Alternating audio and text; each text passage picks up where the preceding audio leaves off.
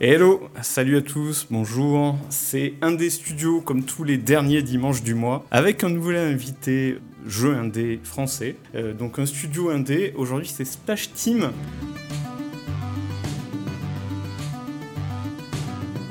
Romain, salut Romain, comment vas-tu? Salut, ben, ça va très bien. Je te remercie beaucoup d'avoir accepté l'invitation et notamment pour venir présenter euh, un jeu que les gens vont connaître, je pense, en tout cas qu'ils auront moins vu, euh, qui s'appelle Tiny Kin, Tiny Kin, euh, qui est un jeu alors qui est sorti quand? Assez récemment, je pense. Euh, ouais, ouais, assez récemment, le, le 30 août, c'est sorti. Ah, le 30 août, toute fin de l'été. Bah écoute, du coup, on va euh, en apprendre un peu plus sur le jeu, va apprendre un peu plus sur euh, le studio Splash Team. Euh, Moi-même, je ne savais pas, euh, avant de rechercher pour trouver des invités pour un des studios, je savais pas que c'était un studio français qui avait fait ce jeu. Notamment, tu, tu vas nous dire combien vous êtes, etc. Bah, on va commencer par ça, sur le studio peut-être. Splash Team, dé- déjà Splash Team, ça, ça veut, ça veut dire l'équipe Splash. C'est un nom euh, qui a une signification ou ça sonnait bien? Euh, ça, ça a une signification, elle n'est pas euh, incroyable, mais il y en a une, euh, puisque le, le- le premier jeu euh, sur lequel on a travaillé, donc euh, c'est Splasher, qui est sorti en 2017.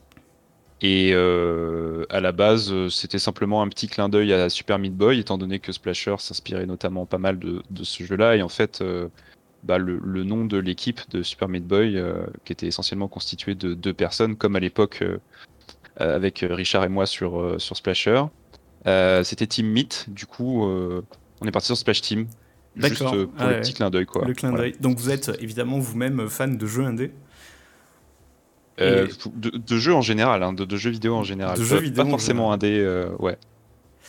Euh, mais au- aujourd'hui, j'ai vu que vous étiez euh, assez nombreux, euh, en fait, en tout cas, quand on va sur votre site et qu'on regarde qui compose le, studio, il y a quand même du monde. Vous, êtes combien aujourd'hui le, sur le studio? Aujourd'hui, on est euh, cinq euh, salariés dans le studio.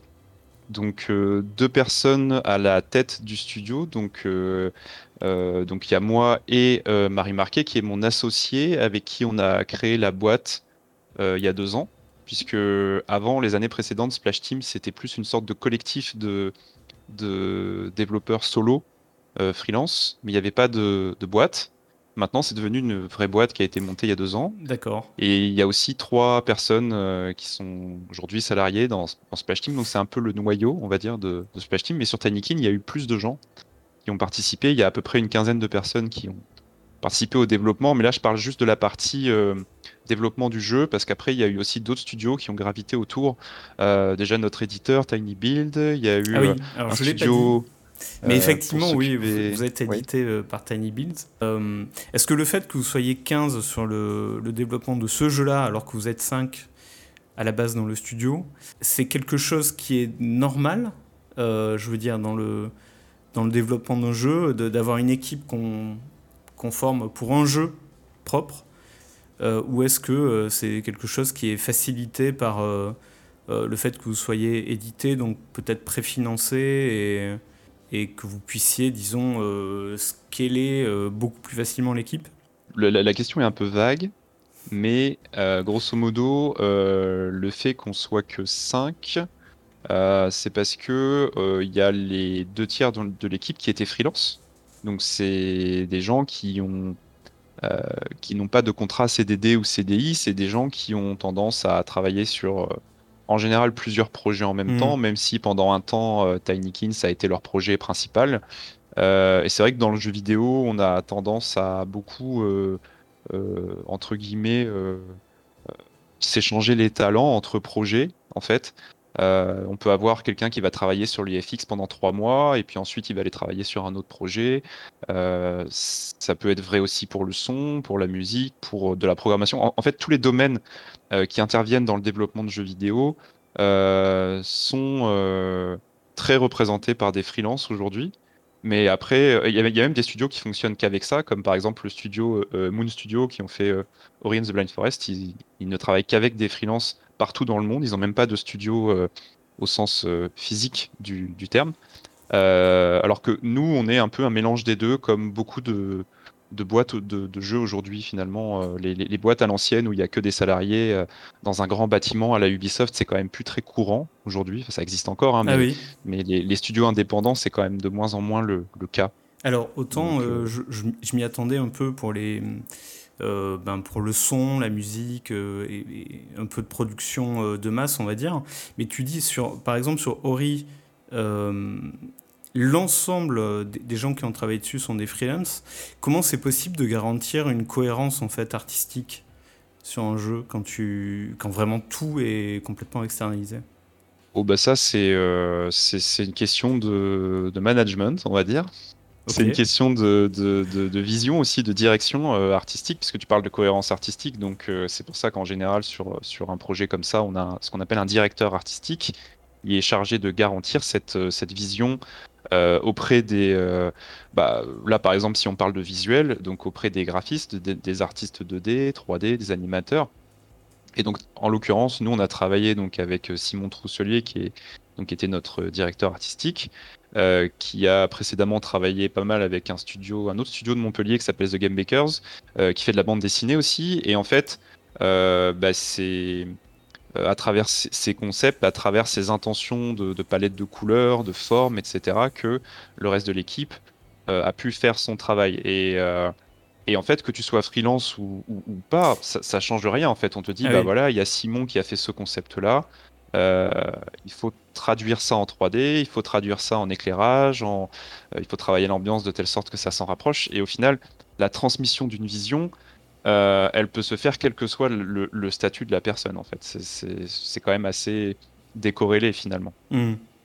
Mais euh, tu dis, vous, travaillez, euh, donc il y a deux personnes qui dirigent le studio, vous êtes quand même cinq dans le studio et vous... Ça, il y a quand même une ambiance de travail, il y, a il y a des échanges permanents où chacun est dans son truc? Non, bah, en fait déjà si on est parce que en fait les cinq personnes dont je te parle c'est les cinq euh, qui se retrouvent tous les jours dans le même studio à Montpellier pour travailler ensemble. On est mmh. dans la même pièce, euh, une sorte de petit open space, quoi. Donc forcément, il y a énormément d'interactions.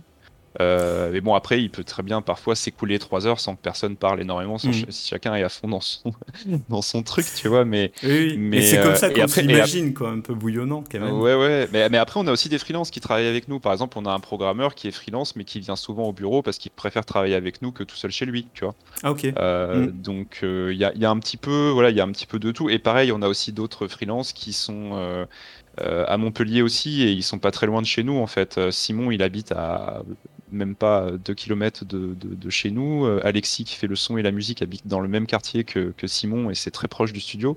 Donc régulièrement on se retrouve pour faire des, des repas ensemble ou ce genre de trucs. Donc, euh, donc oui, il y, a, y a beaucoup d'interactions entre chaque personne euh, dans, dans l'équipe.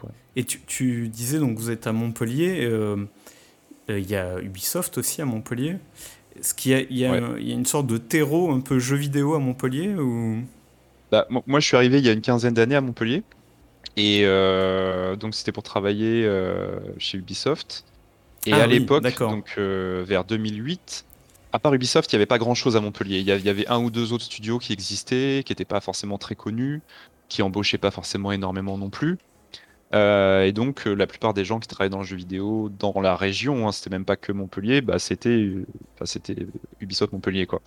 Ensuite, bah, notamment parce que euh, bah, Ubisoft, en fait, ça a créé une sorte de rayonnement qui a fait que, notamment, des gens sont partis d'Ubisoft et pour créer leur propre euh, boîte. C'est le cas de The Game Makers, par exemple. C'est le cas de DigixArt, euh, qui a sorti Road 96 il n'y a pas longtemps. C'est le cas de, de Blue 12, le studio qui a fait Stray. c'est notre cas à nous. c'est le cas de pas mal de studios de Montpellier. Euh, il y a aussi des studios qui se sont montés à Nîmes, pas très loin de Montpellier. Il y a beaucoup d'écoles aussi maintenant dans, le, dans, dans, la région, surtout à Montpellier. Il y a des, des, formations pour euh, faire du game design, de la programmation, de la 3D. Enfin, et, tout ça, on peut le relier à l'origine à, la, à la présence euh, d'Ubisoft. Ah oui, oui, complètement. Si, Ubisoft s'était pas installé ici il y a presque 30 ans maintenant, mm. Euh, je pense qu'il ne se serait pas forcément passé grand-chose à Montpellier. Euh, mais, c'est souvent parce qu'il y a la présence d'une grosse, euh, d'une grosse boîte que ensuite ça rayonne et ça, ça, se développe. Par exemple, sur Lyon, c'est parce que c'est un petit peu le, on va dire l'origine historique de, de Infogrames. à Bordeaux, il y, a, il y a Ubisoft qui est venu s'installer à Bordeaux il n'y a pas longtemps, mais il y a surtout Asobo comme très gros ah studio. donc c'est pareil, ça, ça a créé des petits à côté, des gens qui sont partis d'Asobo pour créer leur propre studio à Paris, bon, bah, Paris, c'est un petit peu le, on va dire, le, cœur, euh, parce que c'est la capitale, quoi. Et, euh, mais il y a toujours comme ça une, origine de. Euh, il y a un studio un peu important qui vient s'installer quelque part, et 20 ans plus tard, ça, ça, ça a proliféré, quoi. Alors attends, 20 ans plus tard, oui, ça met quand même. Enfin, même, même, 30, parce que si on parle d'Ubisoft Montpellier, c'était il y a 30 ans qu'ils se sont installés. Donc, eh oui. Et, et, donc, toi, tu as commencé chez Ubisoft, c'est ce que tu disais. Euh, si, on, si, on, passe un peu sur ton profil à toi, euh, ta formation à l'origine, est-ce que tu, tu viens d'une formation en jeu vidéo? Euh, Moi, je viens d'une formation jeu Enfin, j'ai pas fait que ça, mais grosso modo, j'ai fait une, une école. En fait, moi, j'ai fait 4 années d'études après mon, mon bac. J'ai fait un DUT d'informatique où j'ai appris énormément sur les bases de, de bases de programmation qui m'ont permis ensuite d'être capable de faire mes propres jeux ou en tout cas de prototyper mes, mes propres jeux pour ensuite, euh, pourquoi pas en faire quelque chose. Bon, euh, il m'a fallu attendre jusqu'à Splasher finalement pour sortir un premier jeu indépendant, mais, mhm. mais je me suis beaucoup entraîné et en fait les bases euh, techniques, je les, ai surtout acquises à, l'occasion de, de, l'IUT. juste après mon, mon, bac et ensuite je suis allé à Supinfo Game donc maintenant ça s'appelle Rubica Rubica Supinfo Game aujourd'hui à Valenciennes mhm. et pareil je suis resté deux ans et à l'issue de ces deux années, je me suis retrouvé embauché à Ubisoft euh, Montpellier. Et donc du coup, moi, je, suis arrivé à Montpellier euh, pour travailler chez Ubisoft, mais je j'avais aucune intention initialement d'aller à Montpellier euh, puisque j'avais ni famille ni amis ou aucune connaissance sur Montpellier. C'était vraiment juste l'opportunité. oui, t'es l'exemple type du profil jeu vidéo qui arrive à Montpellier et qui débarque pour aller chez Ubisoft. Et tu oui, c'est ça. Chez Ubisoft, tu es combien d'années tu y as travaillé? Alors Ubisoft Montpellier, enfin en tout, euh, euh, tout bout à bout, je pense que j'ai travaillé quasiment 4 années chez Ubisoft. Euh, mais il y a eu, en fait, j'ai travaillé sur 4 projets différents, 3 qui sont sortis, un qui n'est jamais sorti. Euh, le Il m'intéresse beaucoup projet... celui qui est jamais sorti. oui, ah, pourtant, c'est pas le plus intéressant. mais euh, non, mais le, premier, quand je suis arrivé en 2008, donc c'était pour travailler sur les Lapins Crétins, la grosse aventure, qui ah, oui, un jeu d'action euh, qui est sorti sur Wii en 2009, sur lequel j'étais game designer. C'était pas, le, pas le premier jeu Lapin Crétin. Euh, non, bah, c'était le deuxième que Ubisoft Montpellier faisait. En fait, Ubisoft Montpellier, ils ont fait le premier Lapin Crétin qui à la base était censé être Rayman 4. Oui, qui était dérivé de transformé en, en, Lapin Crétin par rapport à des déboires de production. Il a fallu accélérer le, la cadence et ça s'est mhm. transformé en party game avec les Lapins Crétins. Et ensuite, les suites de donc Lapin Crétin 1, 2, 3, je sais pas combien, ça a été fait à Paris. Et Montpellier, ce qu'ils ont fait, c'est qu'ils ont commencé à travailler justement sur ce jeu d'action-aventure, le Lapin Crétin, la grosse aventure. Euh, moi, j'ai travaillé là-dessus, donc sorti en 2009. Ensuite, je suis parti à Ubisoft Singapour, donc j'ai quitté Montpellier. Ah, euh, ok. Et euh, c'était les tout débuts de Ubisoft Singapour, ça faisait pas très longtemps que ça existait. Et à l'époque, il faisait, il travaillait beaucoup sur Assassin's Creed 2. Enfin, tu sais, sur les, les suites d'Assassin's Creed 2, tu sais, t'as eu, as eu Brotherhood et puis je, je sais plus quoi ouais. juste après.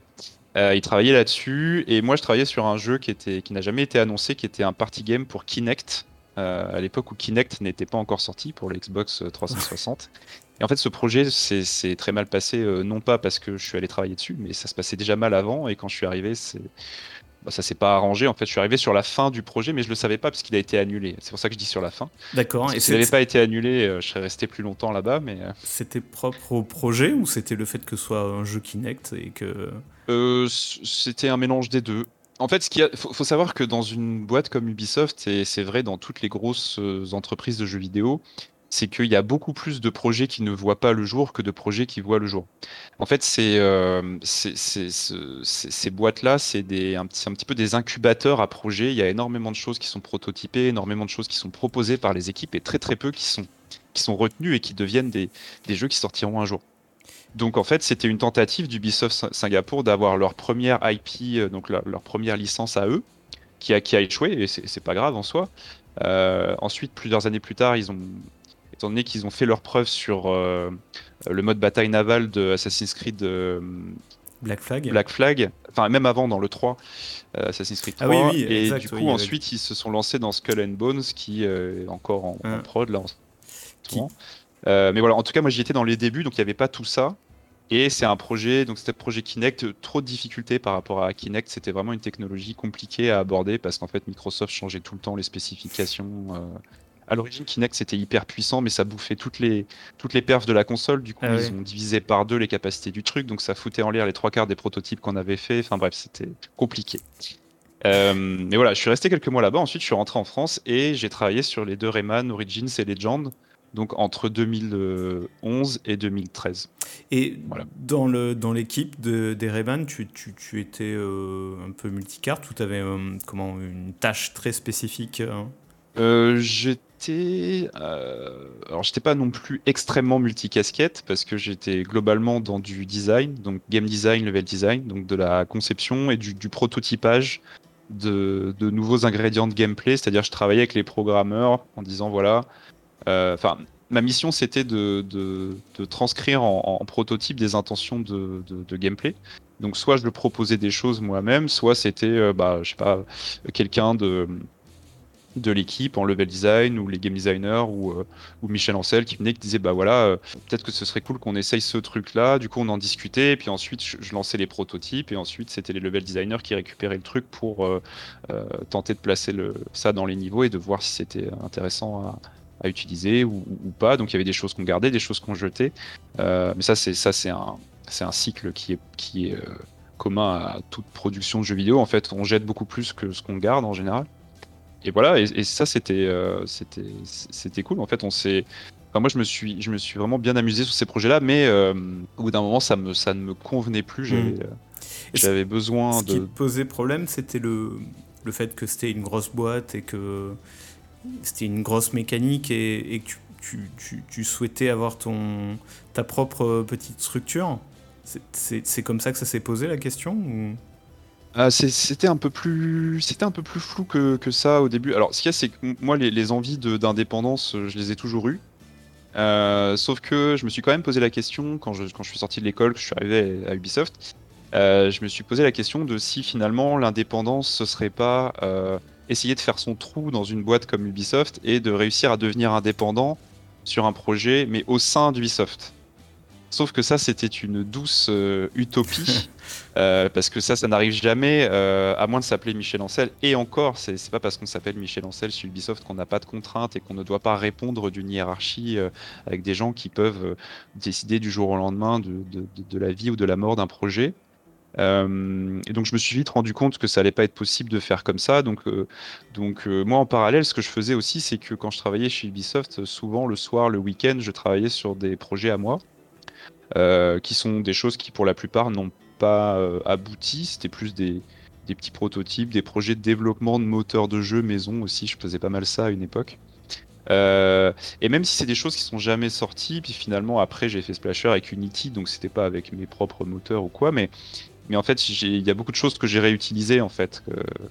Splasher, c'est une espèce de mélange entre euh, toute mon expérience de design euh, à Ubisoft, euh, game design, level design, et l'expérience, on va dire, plus technique que je me suis créé un peu tout seul en apprenant à côté, quoi. voilà. et Splasher, du coup, vous avez mis combien de temps à le développer puis à le sortir? Et eh ben Splasher, donc on a commencé fin 2013 avec euh, donc Richard Vatinel qui est le, on va dire euh, euh, le, mon, collègue et, grand ami de, l'époque. En fait, on se connaissait depuis l'école, depuis Super Info Game, et on avait toujours eu envie de, travailler ensemble. Et, quand moi je suis parti d'Ubisoft, au début c'était bah, c'est pour ça que je disais que c'était flou parce qu'en fait au début moi j'avais surtout besoin de repos et je me suis même posé la question d'ailleurs si j'allais continuer à faire du jeu vidéo parce que j'en avais un petit peu marre de, ah de de, de, consacrer autant de, de, ma vie à être dans un bureau, à bosser sur des jeux. Parce et j'en avais, surtout marre de le faire pour quelqu'un d'autre. C'est tel qu'on euh. l'imagine ou c'est pas partout comme ça C'est-à-dire, euh, moi, euh, j'ai vraiment l'impression que c'est encore pire que mon propre métier. Donc, moi, je suis architecte dans la vie. Et que c'est encore pire et que vous faites. vous êtes charrette en permanence et que vous faites Genre 70 heures par semaine. Euh, ça dépend. Alors, chez Ubisoft, euh, moi, quand j'y étais, ça, ça dépendait des, des périodes. Euh, je pense que, parce que là, on est quand même 10 ans plus tard, et je pense qu'il y a des choses qui ont changé. Enfin, c'est le cas partout, mais d'autant plus dans les, dans les grosses boîtes comme ça, ils ont intérêt à faire attention quand même, parce que ils ont énormément, énormément d'employés et ça peut vite se retourner contre eux. On l'a vu d'ailleurs avec les scandales il y a deux ans euh, au sujet de harcèlement et de, et de surmenage aussi, parce que c'était pas que des histoires de harcèlement sexuel ou moral, il y, a, aussi beaucoup euh, de, de, surmenage en fait, des gens qui font des heures pas possibles, qui sont pas forcément rémunérés, etc. Donc euh, ça, ça change. Mais le fait est qu'il y a une dizaine d'années, c'était encore assez monnaie courante. Ce qu'il y a, c'est que quand tu es, assez jeune et que tu as envie de faire tes preuves, tu as tendance, ou même juste parce que tu aimes ce que tu fais, en fait, c'est même pas forcément pervers, hein, bah, tu vas donner sans trop compter. quoi. Mm. Et euh, c'est juste que moi, j'en ai eu marre de ça. Et c'est vrai que les Rayman, c'était des prods assez euh, amusantes, mais aussi très intenses, avec beaucoup, beaucoup de crunch. Et euh, voilà, donc j'en avais un peu marre de ça. Puis surtout, je me disais, en fait, pour moi, c'était pas forcément un problème, puisque ça, je l'encaisse assez bien. Euh, je l'ai beaucoup fait sur Splasher sans que ça me pose trop de problèmes. Je l'ai beaucoup fait sur Tinykin aussi. Euh, même si euh, forcément ma, santé va peut-être être un peu impactée sur le moment. Ensuite, j'essaye de faire en sorte de, me reposer, d'avoir quand même une bonne hygiène de vie. Et ce qui est très important, c'est que bah là, par exemple, Tinykin, on avait quand même une équipe, une certaine équipe, avec pas mal de gens. On avait des salariés, des freelances, etc. Et on n'a jamais imposé à qui que ce soit de faire des heures sup, par exemple. Donc euh, absolument tout le monde sur le projet n'a jamais fait plus que 35 heures par semaine. Ah oui? Euh, Moi, ça n'a pas été mon cas. J'ai travaillé beaucoup plus que ça. Mais en fait, c'est juste parce que c'est un contrat que je passe avec moi-même en disant, voilà, j'ai envie de mettre toutes les chances euh, au projet de, de, de, côté pour que ça réussisse.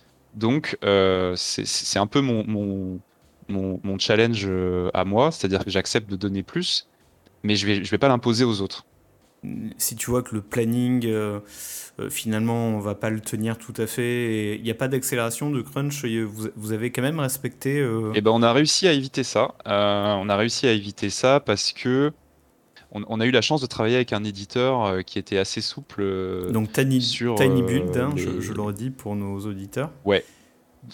assez souple sur les, ce qu'on appelle les milestones. Donc en fait, sur toute la durée du, du projet, tu as des échéances. En l'occurrence, nous, c'était à peu près toutes les six semaines. Euh, et euh, une échéance, donc on appelle une, milestone comme une, pierre mhm. kilométrique. une borne. En, français, une borne, voilà, c'est ça, c'est ça le mot, une borne. Et, et du coup, ouais, donc ils étaient assez souples là-dessus, c'est-à-dire qu'à chaque fois qu'on terminait une milestone, donc en général, qu'est-ce que tu, tu, fais pour une milestone? Tu vas présenter une démo, tu vas capturer des vidéos pour montrer les avancées euh, pour, nous, pour nous autres euh, profanes euh, qui ne travaillons pas dans le jeu vidéo. Donc ça veut dire que toutes les six semaines, tu, tu vas vers ton éditeur et tu lui présentes l'avancée du jeu à l'instant T. C'est ça. Oui, oui, c'est ça. Avec des vidéos, avec du gameplay. Et, justement, par rapport à ce que je disais au, départ, le, donc ils étaient assez souples là-dessus, c'est-à-dire qu'à chaque fois qu'on terminait une, échéance comme ça, donc une, milestone, on discutait avec eux du contenu de la prochaine.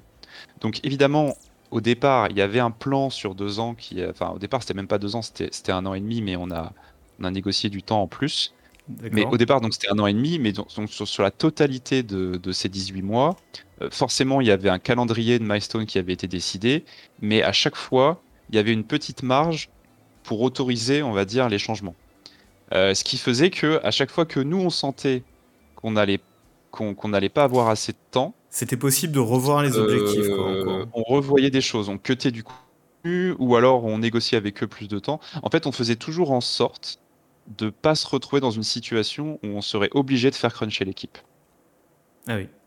Et, ça, euh, c'est lié euh, à la démarche de Tiny Build. C'est particulièrement Tiny Build ou qui sont souples là-dessus. Si vous aviez eu un autre éditeur. Non, je pense pas que ce soit les seuls. Euh, après, euh, moi j'ai travaillé qu'avec deux éditeurs jusqu'à présent. Euh, et je compte pas Ubisoft parce qu'Ubisoft c'est un peu particulier, c'est une espèce de grosse multinationale avec quasiment que des studios internes, donc c'est encore une autre forme de, de fonctionnement. Mais en tout cas, le, studio indépendant qui travaille avec un éditeur, je l'ai pas fait beaucoup, puisque l'éditeur de Splasher, c'était euh, donc euh, l'éditeur qui aujourd'hui s'appelle Dear Villagers. Avant, ça s'appelait euh, Pleidius. Avant, avant encore, ça s'appelait The Psychic. Enfin, c'est un, éditeur qui a beaucoup changé de nom, qui est rattaché à une boîte française qui s'appelle Plugin Digital. Celle-là, je la connais. Et en, fait, on a travaillé ensemble sur Splasher, mais c'était vraiment sur la fin. On a, on, a, signé le jeu avec eux, il était déjà à trois quarts terminé. Donc en fait, ils ont vraiment placé aucune.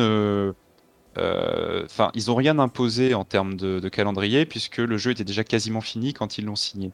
D'accord. Donc ça, ça, a été une relation surtout basée sur euh, comment gérer la distribution, comment euh, faire en sorte de mettre en avant le jeu, voir ce qu'on pouvait faire ensemble pour, je sais pas moi, rentrer en contact avec des streamers par exemple, euh, qu'est-ce qu'on pouvait faire en termes de, communication, mais sur la prod, on n'a pas trop trop interagi.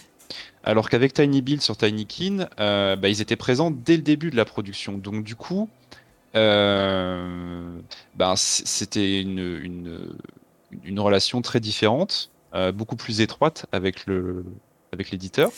Parce que la recherche de, de l'éditeur sur Tinykin, euh, du coup, ça a été dès les origines euh, du jeu. Vous, avez décidé au début que ce serait qu'il vous faudrait un éditeur. On l'a pas décidé au tout tout tout début. en fait, c'est quoi? C'est l'ampleur du jeu qui ou l'ambition que vous mettez dedans au début qui vous fait dire que euh, tiens, il va falloir qu'on se cherche un, éditeur? Euh, Ouais, alors en fait, je pense que hum, ce qui est, à mon avis, c'est le cas de pas mal de, de, projets indépendants qui finalement décident de se faire éditer, c'est que c'est beaucoup au départ une question de, de budget, je pense. Euh, à, la, à, la, toute base, euh, Tinykin, c'est parti d'un projet de, de, game jam euh, sur un week-end, donc c'était euh, très, très court. donc c'était la Global Game Jam en 2019, janvier 2019. Et au départ, il n'était pas du tout question d'en faire un jeu déjà. ensuite, on s'est dit pourquoi pas le continuer. Donc le projet s'appelait Bubble Town au départ, s'est transformé en Sbears, qui est l'ancien nom de Tinykin. S-B-I-R-Z. D'accord. Euh, et, et, là, il était toujours pas question de le faire éditer parce que à la base, l'idée c'était plus de le travailler dessus pendant quelques mois euh, sans se rémunérer et ensuite, euh, pourquoi pas faire une sorte d'early access ou quelque chose parce que c'était un jeu beaucoup plus procédural et beaucoup plus typé roguelike en fait, si je résume. Rien à voir avec ce que c'est devenu ah, aujourd'hui. parce que là, c'est très scénarisé maintenant. Oui, oui. Tout à fait. Et ce qu'il y a, c'est qu'ensuite, on a carrément décidé de reboot le, projet, c'est-à-dire de garder un peu euh, l'état d'esprit d'avoir des petites créatures avec toi et de t'en servir pour faire des trucs un peu à la Pikmin. Mhm. Mais on a décidé de plus partir vers un, jeu d'exploration totalement fait à la main, plus de procédural et surtout plus axé euh, vertical avec beaucoup de, plateformes. Quoi. Euh, donc plus platformer 3D.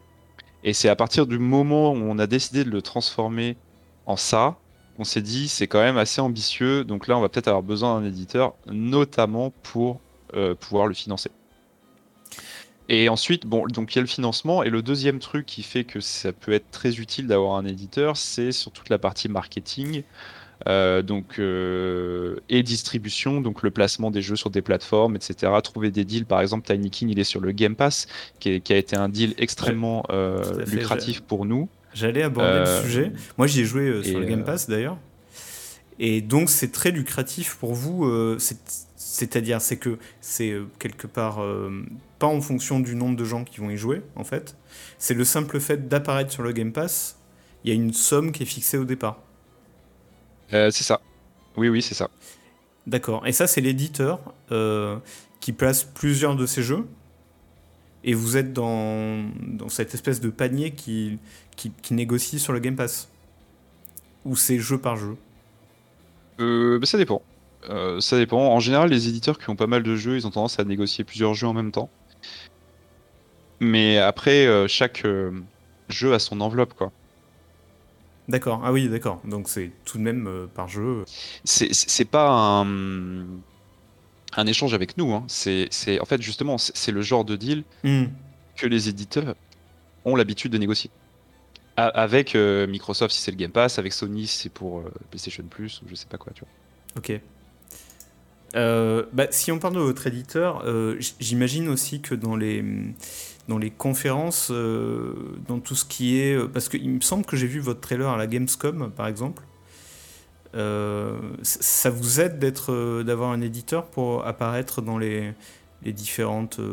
quoi, à la, à la Gamescom par exemple? Tous ces événements-là, j'imagine que ça vous aide aussi.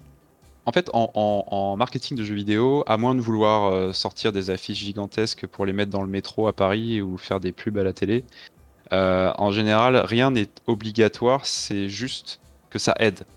Tu vois. Il y, a des, il, y a, des, il y a des studios indépendants qui ne passent jamais par un éditeur et font toute leur com eux-mêmes et font beaucoup de, de communication entre guillemets gratuite sur Internet. Ils vont, mhm. ils vont faire jouer leurs relations pour apparaître euh, gratuitement dans, euh, je sais pas, au Game Awards ou ce genre de truc.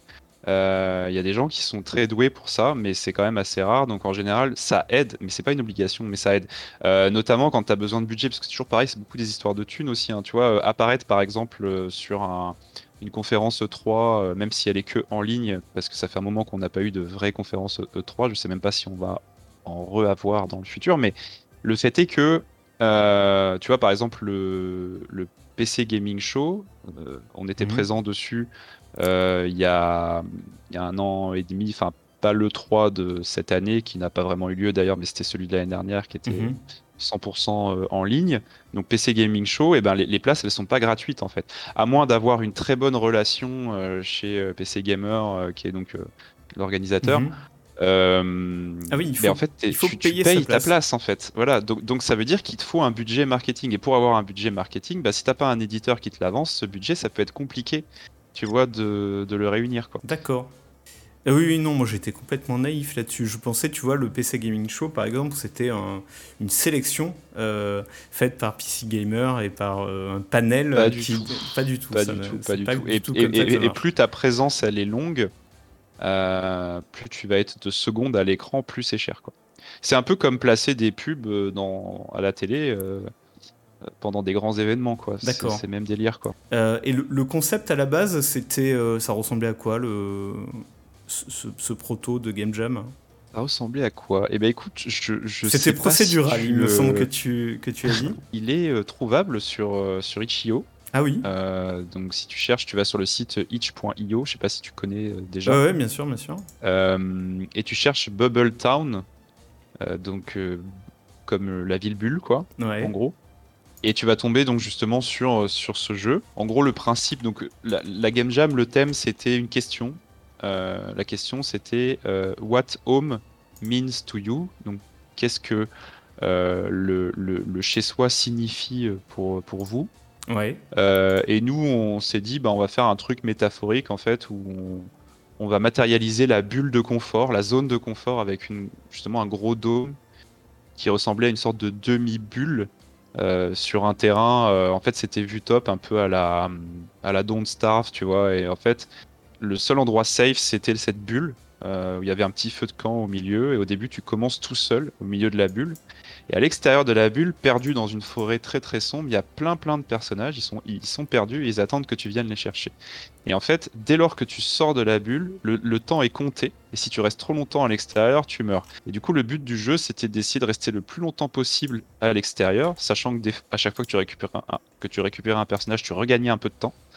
Tu vois, et du coup, il fallait récupérer le maximum de personnages à l'extérieur, les ramener à l'intérieur. Sauf que quand tu commençais à nettoyer un peu, entre guillemets, le tour de la bulle, au bout d'un moment, il fallait que tu t'aventures de plus en plus loin pour aller chercher les autres. On est bien d'accord, ça n'a pas grand-chose à voir, hein, du coup, euh, avec Tanikin. Avec, avec Tanikin. Bah, en fait, ça, a à voir qu'ensuite, quand on a décidé de le continuer, on l'a, on l'a beaucoup plus pikminisé.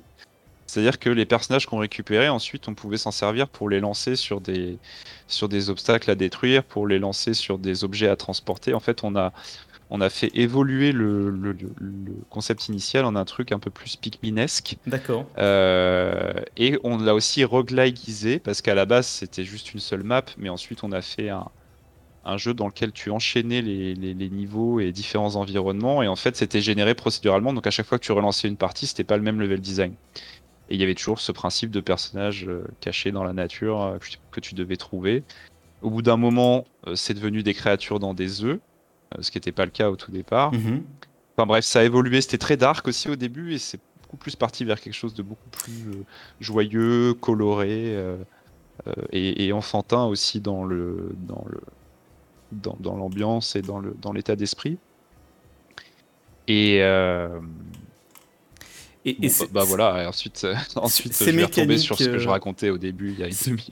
ces mécaniques la Pikmin, euh, c'est une- ça vous est venu euh, naturellement euh, c'est- Vous avez testé plein de trucs et finalement ça, ça, ça fonctionnait bien Vous vous êtes dit, euh, ben, les, deux concepts se marient très bien Euh, Je trouve ça étonnant en fait de partir du prototype que je vois sur Ishio et d'arriver à, à Tinykin.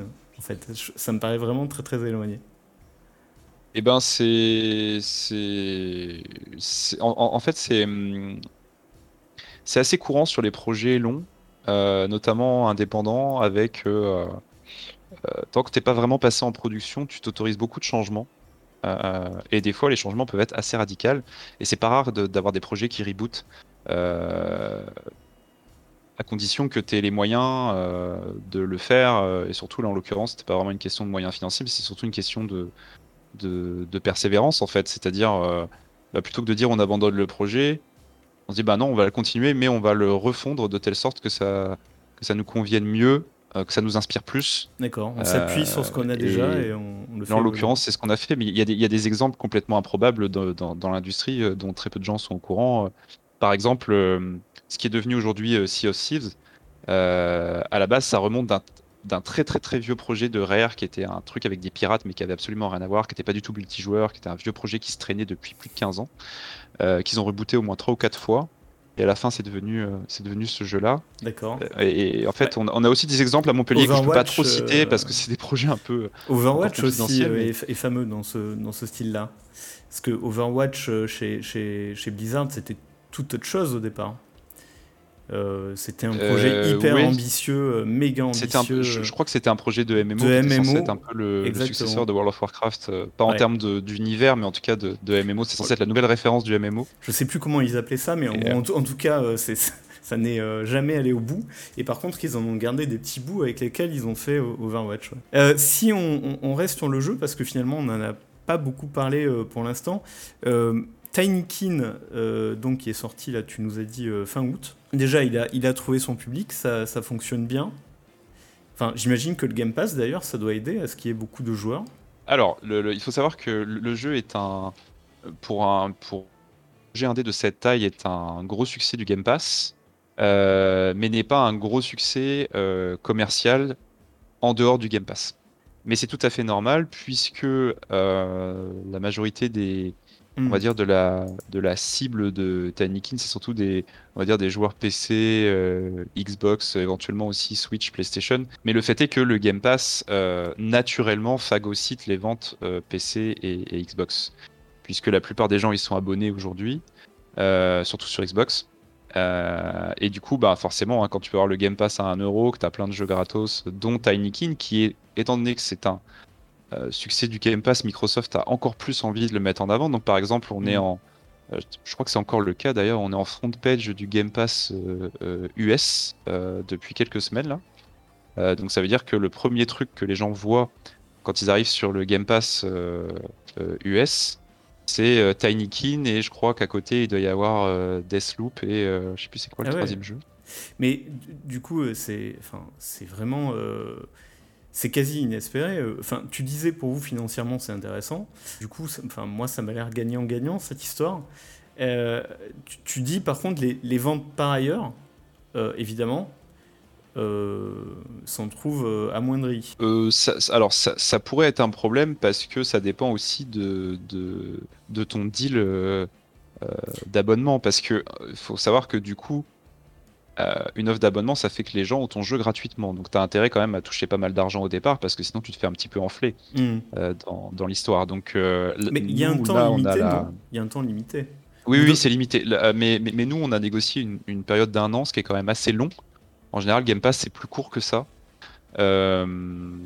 Et, et ça, c'est plutôt propre aux jeux vidéo. Tu, tu vois, par exemple, Netflix, pour le monde de la série et du, du, du cinéma, c'est pas rare que les projets soient plus ou moins permanents, ou en tout cas, s'ils le sont pas, ils sont renouvelés. Donc, du coup, on a l'impression qu'on va jamais perdre en fait ce qu'on a sur Netflix, même si parfois ça arrive. Alors que sur le Game Pass, c'est que des trucs temporaires. C'est-à-dire qu'en général, ça va être un mois, deux mois, trois mois, six mois, un an. Euh, des fois, c'est renouvelé, mais c'est euh, en général, c'est pas signé pour 10 ans, quoi. Tu vois, hein. c'est des petites périodes. et pour cette période, du coup, tu négocies une somme d'argent que Microsoft va te, te, verser en échange de, de leur accorder le droit de donner gratuitement le jeu à leurs abonnés. quoi. D'accord. Et, et, ça, pour, pour nous, ça a été très bien négocié par notre éditeur Tiny Build, pour le coup, parce que ça nous a permis de, de, de faire en sorte que le jeu soit rentable dès sa sortie en fait. C'est-à-dire que le Game Pass nous a permis de rembourser euh, les coûts de notre production. Ce principe finalement de Netflix du jeu vidéo, est-ce que tu penses que c'est souhaitable que ça se généralise, enfin en tout cas qu'il y ait euh, des vrais concurrents et que euh, finalement, comme tu le dis, hein, pour les séries par exemple, tu passes quasi plus que par ça. Euh, est-ce que le système d'abonnement et d'accès aux jeux comme ça, euh, euh, c'est quelque chose qui va se développer? Est-ce que tu souhaites que ça se développe? Alors moi je souhaite que ça se développe parce que c'est une garantie de revenus pour les, pour les développeurs que tu n'as pas si tu reposes que sur des ventes classiques.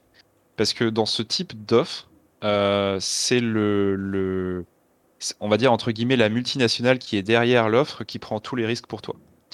Euh, après, eux, ils contrôlent très bien le risque. Hein, quand c'est une boîte multimilliardaire, euh, euh, ils savent très bien ce qu'ils font. Et quand ils filent X, des, gros chèques à des développeurs pour avoir leur jeu gratuitement, pour eux, c'est pas jeter de l'argent par les fenêtres. Ils savent très bien que c'est rentable pour eux. Mais en fait, étant donné que eux, c'est un très gros poisson et que nous, on est un petit poisson, en fait, ils donnent beaucoup d'argent à un petit poisson, donc le petit poisson est content. Et puis eux, étant donné qu'ils ont donné de l'argent à énormément de petits poissons, bah, ça leur fait un énorme filet qui va aussi être rentable pour eux. Donc tout le monde est content en fait. D'accord. Mmh. Et du coup, non, non, moi je, moi je pense que c'est très bien parce que là où euh, un projet comme Tiny n'aurait probablement pas été rentable avant euh, plusieurs mois, euh, si on n'avait pas eu le Game Pass, et ben là il l'est immédiatement. Donc en fait, c'est beaucoup moins risqué pour le studio. et pour les joueurs, hein, évidemment, c'est aussi très intéressant. oui, oui, non, mais c'est pas oui, quand je disais tout le monde est content, c'est que les joueurs aussi sont contents. oui. En fait, c'est le, triangle, tout le monde est content. En fait, c'est un triangle où on arrive à tirer tout euh, sur, sur, chaque sur, chaque côté. quoi, je, je, pense c'est gagnant, gagnant, gagnant. Exactement. Donc non, non, moi, moi, je trouve ça très bien. Euh, je, je pense pas que qui que ce soit euh, y, perde, à part éventuellement les plateformes qui font de la vente de jeux traditionnels, mais on peut pas vraiment dire que Steam soit en grosse difficulté. Euh, Epic Games non plus.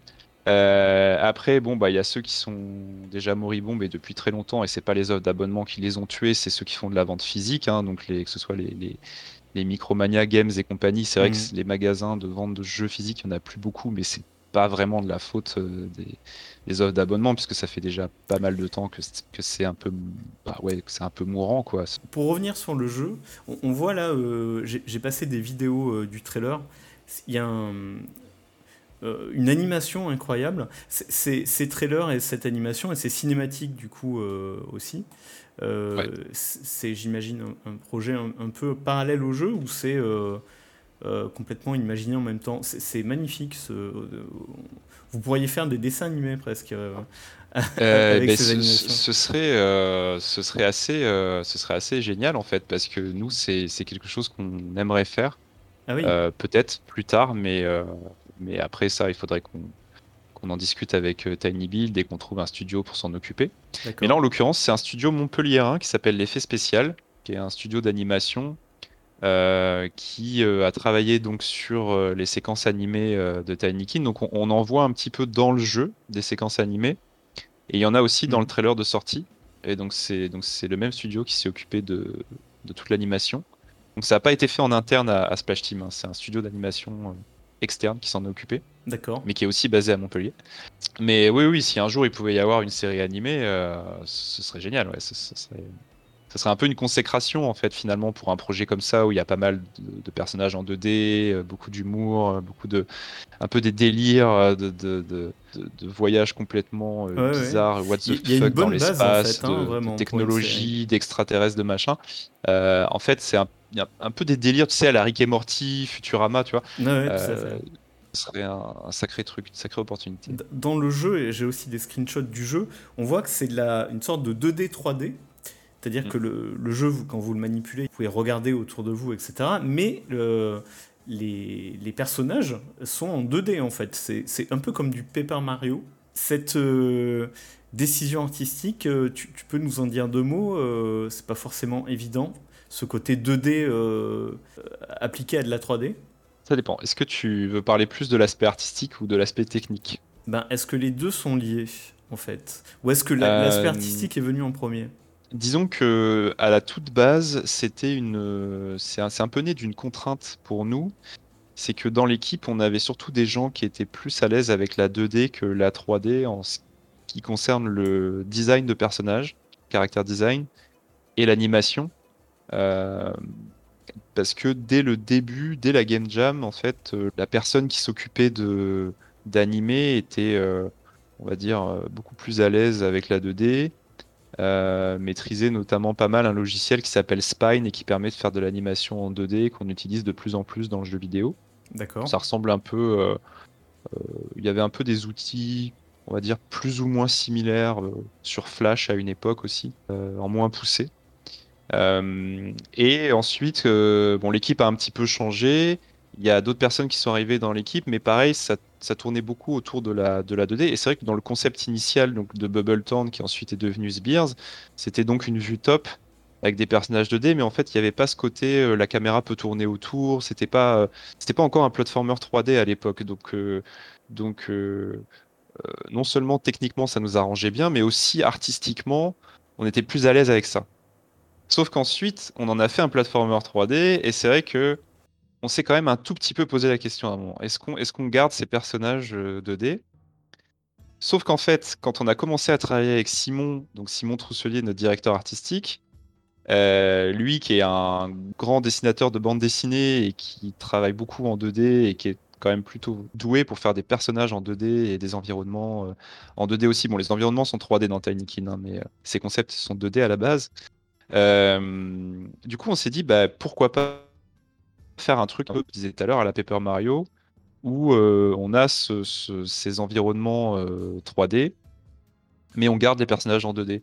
Et en fait, techniquement, on a fait en sorte de, de travailler euh, euh, donc, dans Unity, qui est notre moteur, pour faire en sorte que l'éclairage marche correctement avec les personnages en 2D, pour faire en sorte qu'on puisse en afficher beaucoup à l'écran sans que ça pose trop de, de, problèmes, parce que c'est quand même des personnages assez complexes, c'est mm. pas juste des, des ce qu'on appelle des sprite sheets avec des, des, frames qui changent euh, tous les X euh, secondes, c'est vraiment des animations assez complexes avec, des déformations, etc. Donc il y, a eu un petit challenge technique quand même pour faire en sorte que tout ça fonctionne correctement.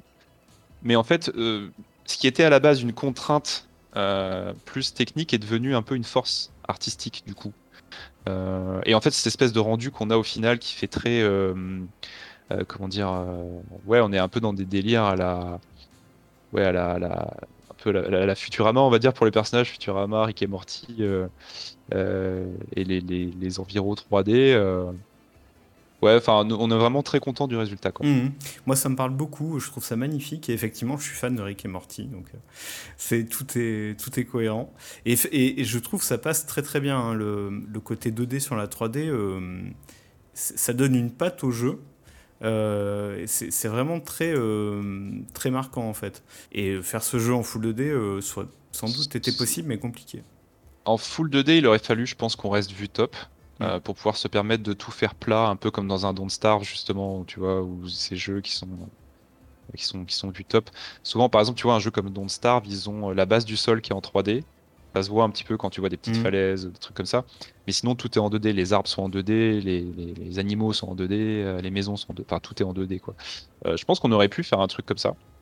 mais du coup, il aurait, on aurait complètement était en dehors, tu vois, de toute la verticalité qu'on a là. Enfin, ça aurait pas été un platformer 3D, quoi. C'est sûr à 100%. Ça aurait été un autre. Ça aurait plus été. Je pense que ça aurait plus été un Pikmin pour le coup. Parce que Pikmin, finalement, c'est ça. C'est un jeu vu top avec un gameplay qui est très horizontal, en fait, qui est très 2D. Il n'y a pas beaucoup de verticalité dans. Oui. Et puis, si ça avait été tout en 3D, à l'inverse, et eh ben pareil, je pense que, comme tu disais, euh, parce que ce que tu dis est vrai aussi. Si ça avait été tout en 3D, je pense que l'identité aurait été moins forte. Ouais, je, je, je, je pense, hein, ça lui donne vraiment un cachet particulier. Il y, a, il y, a, finalement très peu de jeux qui prennent cette décision-là. Donc, je, supposais que c'était compliqué en fait au final. Ça a l'air comme ça. Il y en a de plus, en plus. mais il y en a de plus en plus. On, en voit apparaître de plus en plus sur, euh, sur Steam. Mais euh, oui, oui, c'est quand même pas très courant. Ouais. surtout pour un jeu d'action en 3D avec beaucoup de, de plateformes et tout. Euh. Et, et, donc, tu dis ça a été développé sur Unity parce qu'au départ c'est le moteur que vous connaissez ou vous avez ou, pour chaque jeu il y a un choix qui se fait en disant tiens pour celui-là euh, Qu'est-ce qui va être cohérent euh, comme moteur? Bah, disons que hum, quand on s'embarque dans un nouveau projet, qu'on a un peu envie de, foncer, de faire des prototypes, de se faire plaisir à créer et tout, on a tendance à utiliser des outils qu'on connaît déjà pour pas perdre trop de temps à apprendre des nouveaux outils, mais c'est pas forcément toujours la bonne chose à faire. là, en l'occurrence, c'est vrai qu'on a foncé tête baissée dans Unity, puisque bah, moi je connaissais déjà très bien Unity avant, puisque Splasher c'était Unity aussi. Donc il y avait pas mal de bases que je maîtrisais déjà. Mais c'est vrai que tu vois, pour un projet comme ça, la question pourrait se poser de pourquoi pas utiliser Unreal Engine par exemple. Les, projets 3D qui sont assez mm. ambitieux, euh, la question peut vraiment se poser quoi. Sauf que c'est moi personnellement, c'est un moteur que je connais pas du tout. Et du coup, ça aurait été, euh, je pense qu'on aurait, on, l'aurait pas, on l'aurait pas sorti cette année le jeu, parce qu'il aurait, aurait, fallu qu'on prenne plus de temps à se former. Euh, je pense que l'équipe qu'on aurait recrutée aurait été assez différente aussi, puisque nous, quand on a recruté les gens avec qui on travaille à l'heure actuelle, il y avait comme prérequis le fait de déjà connaître Unity. Euh, donc, euh, bah, les choses auraient été différentes en fait. Mais effectivement, dans le meilleur des mondes, il faut se poser la question sur chaque projet quelle est la technologie la plus adaptée? Ça sert à rien d'aller d'aller chasser la perdrix avec un lance-roquette. et ça peut être assez difficile d'essayer de de construire un château fort à la petite cuillère. Euh, bon, tu nous as parlé un peu de, des graphismes, etc. Ce que j'ai remarqué, moi, c'est les sons euh, et les voix. Euh, il y a des sortes de voix. les voix des personnages qui sont du faux. Comment dire Une sorte de faux langage généré, je pense. Alors, on peut s'en dire deux mots parce qu'il y a beaucoup de jeux qui font ça finalement. Et j'ai jamais su comment comment c'est fait ça. Comment vous faites cette, euh, soupe ben, Grosso modo, c'est euh, alors on a en général soit, soit on le programme nous-mêmes, soit on utilise des, des outils euh, externes pour travailler le, son. donc là, en l'occurrence, Alexis, qui est le, donc le, compositeur du jeu, mais aussi le, sound designer qui s'est occupé de, tous les sons du, du jeu. il travaille avec un outil qui s'appelle Wise, qui est un outil très très utilisé dans l'industrie, euh, que ce soit sur des gros projets AAA ou des petits projets indés. Et en fait, avec cet outil, tu peux, euh, avec un niveau de précision extrêmement euh, élevé, tu peux générer, on va dire, des, sons de manière, enfin plutôt des enchaînements de sons de manière procédurale, c'est-à-dire qui, qui n'est pas tout le temps la même séquence en fait avec de l'aléatoire. Euh, dedans. Et en fait, ce que Alexis fait, c'est qu'il enregistre des syllabes et ensuite le moteur les place les unes à la suite des autres avec un ordre aléatoire, ce qui fait que tu as l'impression que c'est varié alors que ça l'est pas du tout.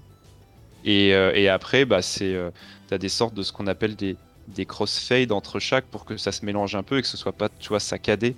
et donc du coup, ça donne l'impression d'une phrase complète alors que c'est qu'un enchaînement de quelques syllabes pré-enregistrées en fait. Euh, on a donc présenté euh, Tinykin et puis euh, votre studio Splash Team. On te suivra de loin et tes, futures créations.